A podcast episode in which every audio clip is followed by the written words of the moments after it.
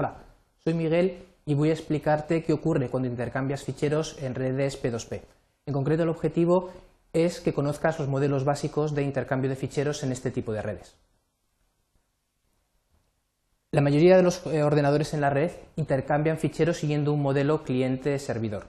Esto quiere decir que los ficheros se encuentran almacenados en un servidor y cuando nosotros queremos acceder a ellos utilizamos un cliente especial para acceder a determinado tipo de recurso. Esto sirve, por ejemplo, para las páginas web o para el correo electrónico.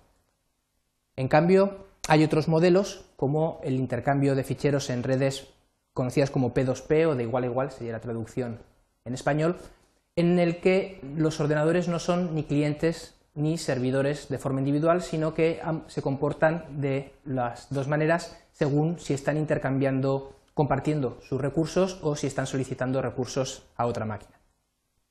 Antes de que apareciera este tipo de redes, la forma que tenían los ordenadores para compartir información era declarar una carpeta como compartida y permitir el acceso a ella a cualquier otro usuario.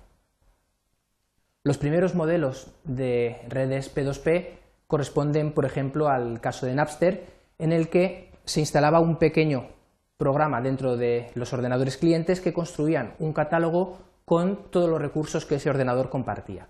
Ese catálogo se enviaba al servidor central que mantenía un catálogo actualizado de todos los usuarios de esa red.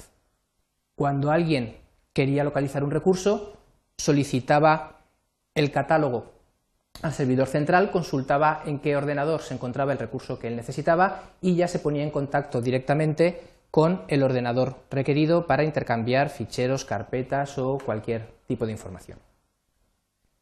Otro tipo de redes de intercambio de ficheros son las que siguen un modelo más descentralizado, como por ejemplo Genutella.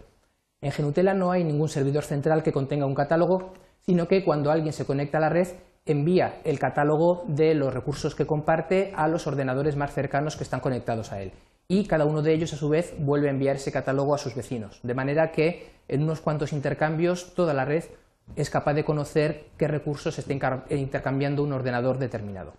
Cuando queremos acceder a un recurso, un ordenador simplemente solicita a sus vecinos si conocen qué ordenador tiene ese archivo, ese fichero.